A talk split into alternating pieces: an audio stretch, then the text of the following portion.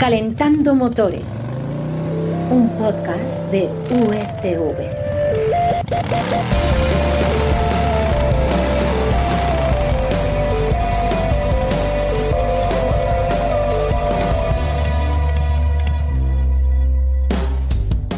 Hola, bienvenidos a Calentando Motores, el podcast en el que os contamos de forma resumida lo más interesante y espectacular que se ha conocido estos últimos días en cuestión de coches y motos. Información que también tenéis ¿dónde, Florian? En Marca Coches y en las secciones de motor del mundo y expansión. ¡Qué bien te lo sabes! Soy Carlos Espinosa y vamos a hablarte del próximo Ferrari que va a salir en breve, con un increíble motor V12 de 830 caballos. Además te contamos cómo es el nuevo quad de Kimco y te desvelamos el nuevo Volkswagen ID4 GTX. ¿Es un GTI eléctrico? Lo sabremos en unos segundos. Ahora pulsamos el botón de contacto, esperamos a que la luz del semáforo se ponga verde y arrancamos.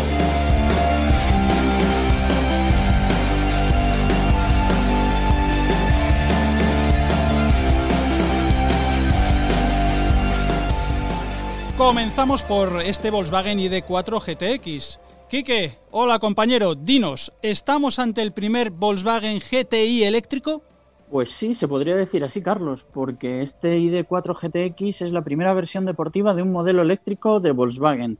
Tiene 299 caballos, dos motores eléctricos y un aspecto algo más agresivo, aunque quizá no tanto como un Gol GTI de los de toda la vida. Yo esperaba un poquito más eh, en cuanto a su imagen. Ya, pero ¿su deportividad afecta solo al motor o también al chasis?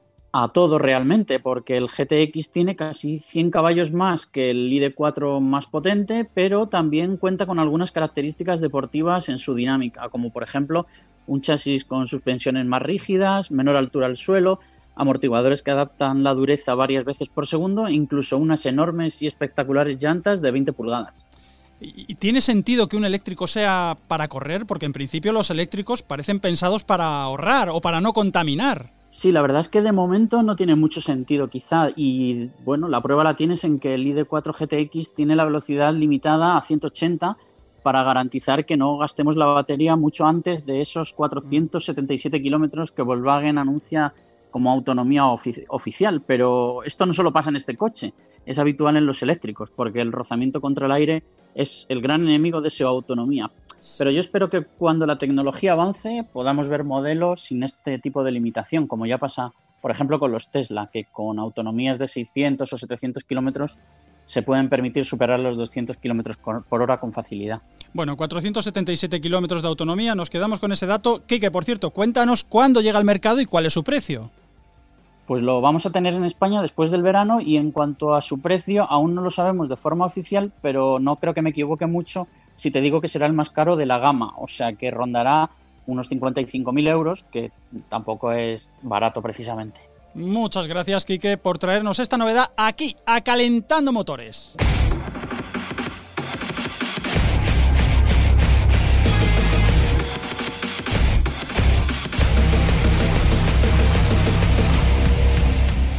Enseguida vamos a hablar de ese nuevo Ferrari, que yo sé que hay por aquí mucho impaciente, pero antes vamos a conocer algún detalle del nuevo quad de Kimco, el MXU 300. Florian, ¿hablamos de un quad de esos que legalmente no pueden superar los 40 km por hora? Sí, sí que puede. Kimco ha sido muy inteligente y lo ha homologado dentro de esa categoría europea T3B. Esa que da cobertura a vehículos como por ejemplo los tractores agrícolas de menos de 600 kilos con lo que sí puede superarlo. De hecho, la marca habla de unos 60 kilómetros por hora sin problema. Entiendo entonces que es más un modelo lúdico, un modelo de diversión más que de trabajo, ¿no? Sí, así es. Aunque realmente es una TV por su diseño, que además es bastante contenido, apenas dos metros de largo y uno de ancho, es bastante deportivo, una concepción aventurera. Los casi 22 caballos que declara de tracción trasera son suficientes tanto como, por ejemplo, un perfil profesional forestal, como ese cliente que le gusta escaparse por el campo el fin de semana. Mm, me he quedado con un detalle, tracción trasera. ¿Va a haber versiones con tracción a las cuatro ruedas? Dos más, y también este año. Kinko tiene listos los MXU 500 y 700, ambos con tracción a las cuatro ruedas y este último además con dirección asistida y ABS.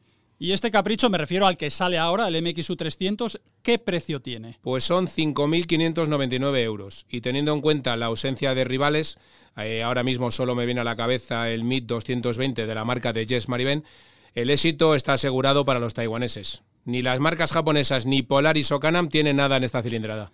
Pues este es el nuevo Kinko MXU 300. Seguro que segurísimo que te lo vas a pasar muy bien cuando tengas oportunidad de probarlo. Muchas gracias, Florian. Y ahora sí, vamos a por ese nuevo Ferrari. Nos cuenta ahora mismo cómo es Félix García. Calentando motores.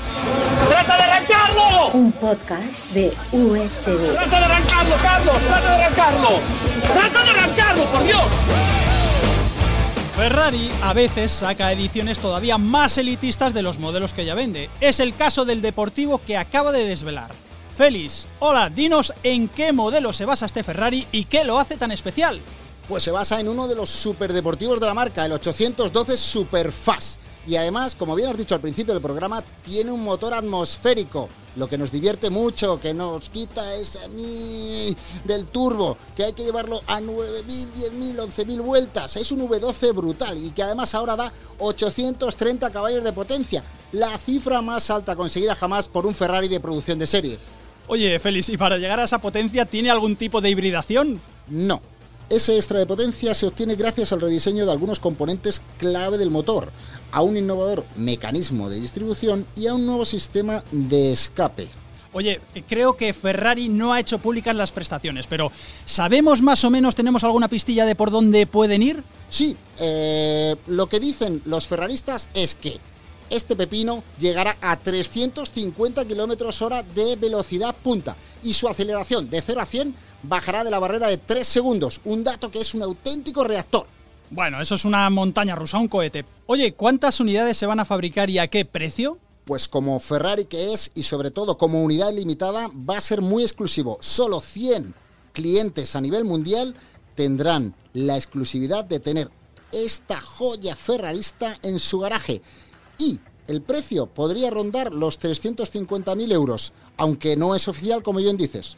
Bueno, una barbaridad para muy pocos bolsillos. Gracias, Félix. Con este Ferrari nos despedimos. En el próximo Calentando Motores te traeremos de nuevo lo más interesante del mundo del motor. Así es, y recuerda que también puedes encontrarnos en Marcacoches y en las secciones de motor de El Mundo y Expansión. Un saludo de quien te habla, Carlos Espinosa, y de todo el equipo de motor de Unidad Editorial. Florian, Quique, Félix, muchas gracias. Como siempre, dejamos el motor al ralentí sin apagarlo porque muy pronto estaremos de nuevo con vosotros. Hasta entonces, disfrutad del motor. ¡Adiós!